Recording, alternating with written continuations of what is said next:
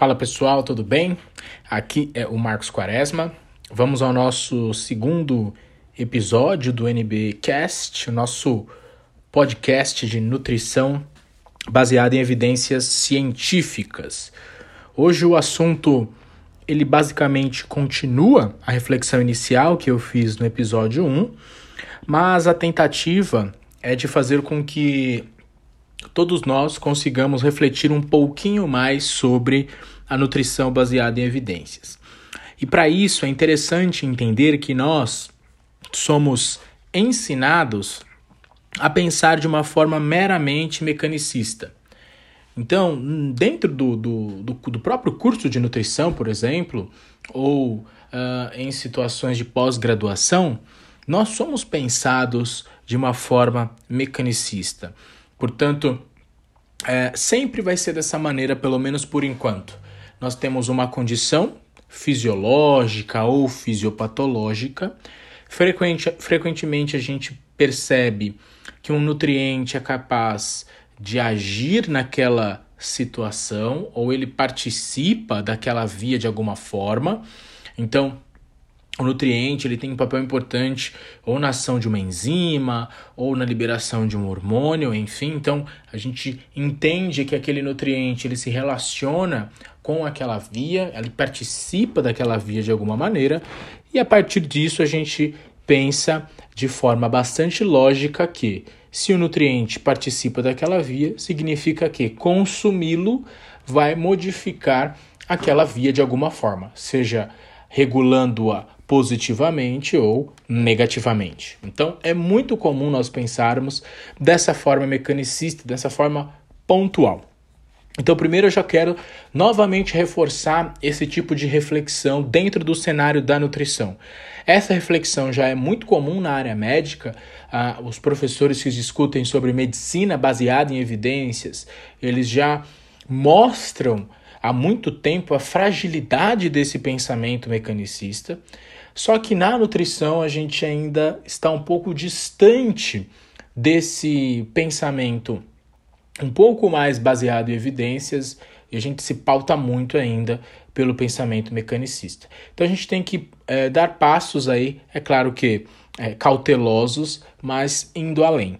Então já façam essa reflexão. O pensamento mecanicista, até certo ponto, ele é interessante, ele é fundamental para nós entendermos alguns pressupostos, o porquê, inclusive, que alguma intervenção realmente gera um efeito positivo dentro de uma condição.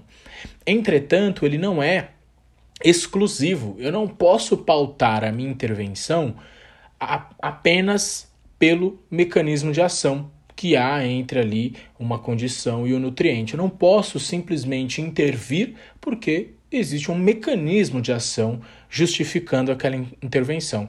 Eu preciso, desse modo, ir além, pensar não só no mecanismo de ação, que provavelmente ele tem fragilidades, partindo do pressuposto que o nosso organismo é extremamente complexo e essa complexidade vai além do nosso entendimento. É muito comum as pessoas simplificarem muitas vezes mecanismos de ação. Então, para quem gosta de fisiologia, bioquímica, biologia molecular, genética, enfim, muitas vezes nós simplificamos e partimos da premissa que se o nutriente participa da via, significa que ingerir o nutriente garantirá o desfecho que eu tenho interesse. E não, não é isso que pode acontecer e na maioria das vezes não é assim que funciona. Então nós temos que realmente ir além do pensamento básico de mecanismo de ação. Só que esse pensamento, como eu disse anteriormente, ele é extremamente é, inserido na nossa cabeça. É um pensamento que nós estamos impregnados. É, é muito comum quando nós vamos dar aula, como quando, por exemplo, eu vou fazer uma palestra, as pessoas ficam extremamente admiradas com o mecanismo de ação. Mas quando nós estamos apresentando dados numéricos, quando informações mais quantitativas, magnitude de efeito, enfim, é, informações um pouco mais probabilísticas são apresentadas, o interesse reduz. Na maioria das vezes, as pessoas querem saber: funciona ou não funciona? É bom ou não é bom? Mas poucos se preocupam uh, na magnitude de funcionamento, o quão funciona e a relevância desse funcionamento, é, para qual intervenção for, não importa qual. Então, a gente tem que ir além da ideia de mecanismo e pensar também nesse de forma um pouco mais probabilística. E aí o, o, a, o conceito muitas vezes de estatística, esses conceitos mais chatos, inclusive, que frequentemente na, na graduação a gente se distancia muito. Não é muito gostoso estudar média, desvio padrão, mediana. Uh, isso vai, faz falta na hora de nós trabalharmos com qualquer tipo de prática baseada em evidências e, nesse caso, a nutrição baseada em evidências. Então, já façam essa reflexão. Por mais que eu tenha um mecanismo de ação, isso não garante que a intervenção proposta gerará o desfecho de interesse. Exemplo: leucina, um aminoácido extremamente famoso que participa eh, de forma direta na, na via de síntese proteica. Então, todos vocês provavelmente já tenham escutado falar sobre a leucina e o seu papel sobre uma proteína chamada mTOR, que é, na verdade, é um complexo bastante interessante que não está só no músculo, está presente em diversas células e que regula aí o crescimento do tecido. Vamos focar aqui no músculo esquelético. Portanto, é muito comum nós escutarmos por aí que a leucina ela atua sobre a síntese proteica, ela aumenta a atividade da proteína mTOR, então isso significa que leucina uh, aumenta a massa muscular ao longo do tempo. Então, quais são aí os erros no pensamento mecanicístico? Olha só, quando eu penso sobre a ideia da leucina aumentar a síntese proteica, Primeiro ponto é compreender que síntese proteica é um fenômeno agudo, é um fenômeno pontual. Aumentar síntese proteica não significa hipertrofia muscular. É claro que ter maior síntese proteica no decorrer do tempo, o que, o que me gerará um balanço proteico muscular positivo, provavelmente será um fator importante para o incremento da massa muscular, para o aumento da massa muscular. Mas simplesmente pensar que ao suplementar com leucina, por exemplo, após o treino de força, que é muito comum essa situação, ao suplementar com leucina após o treinamento de força, porque a leucina aumenta a síntese proteica, e esperar que este aumento transitório garantirá hipertrofia muscular, já é um salto de lógica, porque eu estou partindo de um fenômeno agudo, acreditando que ele gerará uma adaptação morfológica no decorrer do tempo. Eu já errei aí, já errei em extrapolar, em acreditar que uma via aguda, um fenômeno pontual, garantirá uma adaptação. Então, esse já é, já é, uma, já é uma forma bastante é, é, mecanicista de pensar. Afinal, a leucina atua sobre uma via que regula a síntese de proteínas. Portanto, usar leucina aumentará a massa muscular. Não. Então, a, a, literatura científica, a partir de uma série de estudos clínicos, de vários trabalhos já publicados, já mostrou muito bem que suplementação isolada de leucina não garante aumento da massa muscular, muito embora a leucina tenha um papel extremamente importante sobre a via de síntese proteica. Um outro exemplo muito comum para esse tipo de pensamento mecanicístico, qual é? Oxidação de gordura ou até mesmo mobilização de gordura. É bastante comum, acho que esse exemplo ele ainda é mais palpável.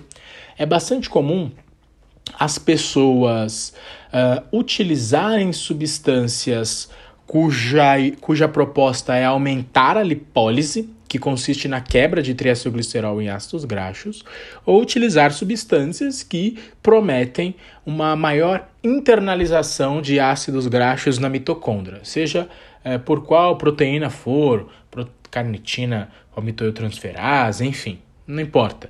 Mas é muito comum as pessoas falarem: olha usa essa substância porque ela aumenta a lipólise. Lipólise vai quebrar o seu triacilglicerol, você terá mais ácidos graxos disponíveis.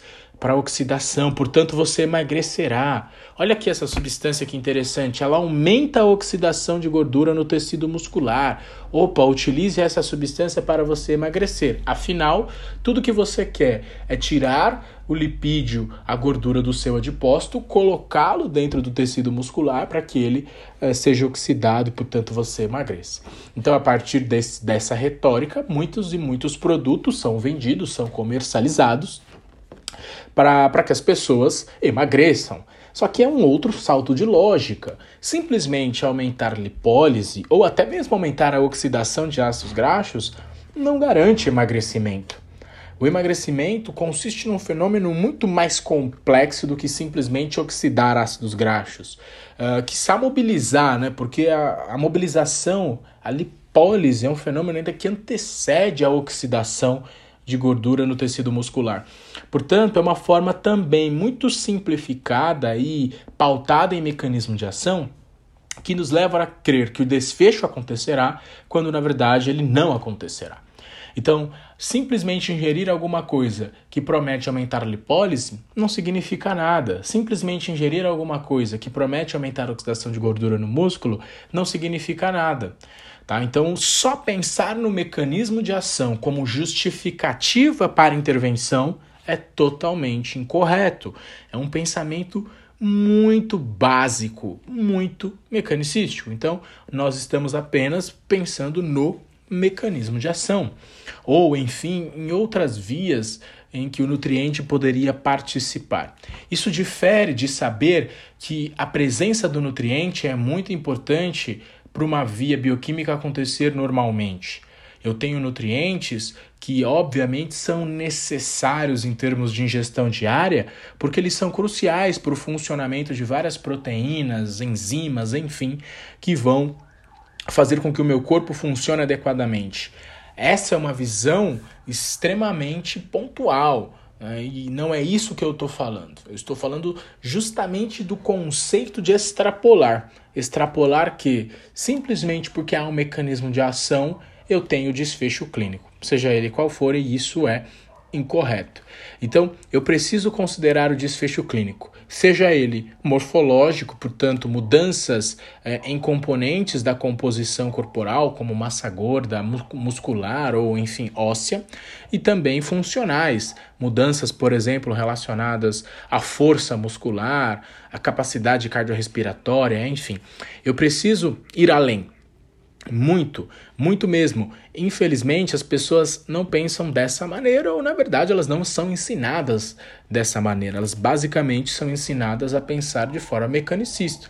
Então, se eu tenho um mecanismo de ação, se eu tenho lá uma via, o nutriente participa daquela via, portanto, forneça, né? prescreva aquele nutriente para o seu paciente simplesmente porque ele atua sobre aquela via. Não. Então, quando a gente vai ler um trabalho científico, a gente tem que ir além.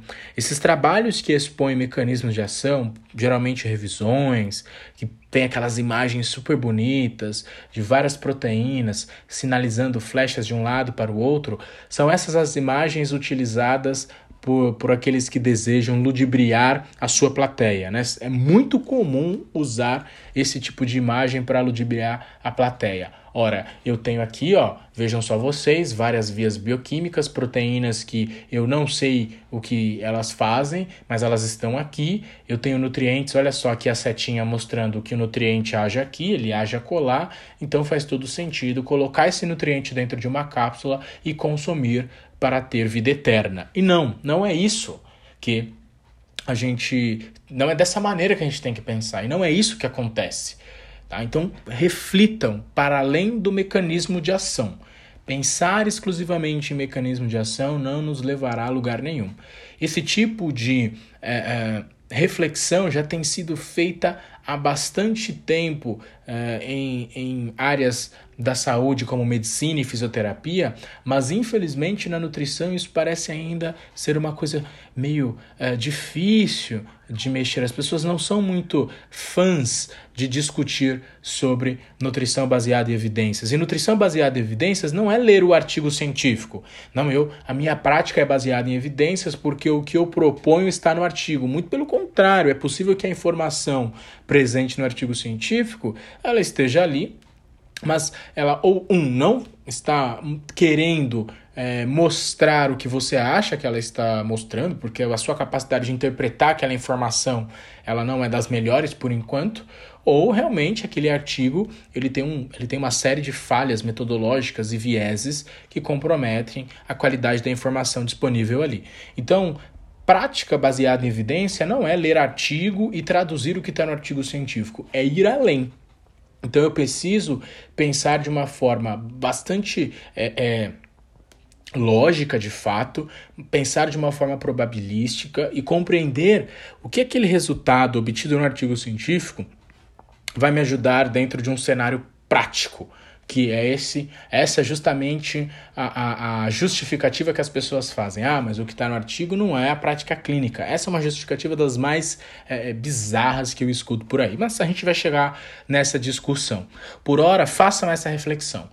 Não é porque eu tenho um mecanismo de ação, não é porque eu tenho um pressuposto teórico bem interessante, bem bonito, né, bastante bacana, cheio de proteínas e vias, que o desfecho é, acontecerá a partir de uma intervenção alimentar ou nutricional. Eu preciso ir além e a nutrição ela é muito mais complexa do que isso. Para que nós é, consigamos engrandecer a nutrição e colocá-la ela colocar a nutrição cada vez no seu lugar é, de de obviamente de necessidade, que é um local muito mais científico do que é esse papo furado que a gente vê por aí, a gente precisa é, entender um pouco mais de nutrição baseada em evidências científicas. E essa já é uma reflexão crucial para nós. Ir além do mecanismo de ação, ir além desse pensamento raso, é, baseado aí numa via qualquer. Não. Que nós consigamos ir além e, obviamente, usar, a, usar o artigo científico, usar a informação obtida em estudos clínicos, por exemplo, a nosso favor da melhor maneira possível.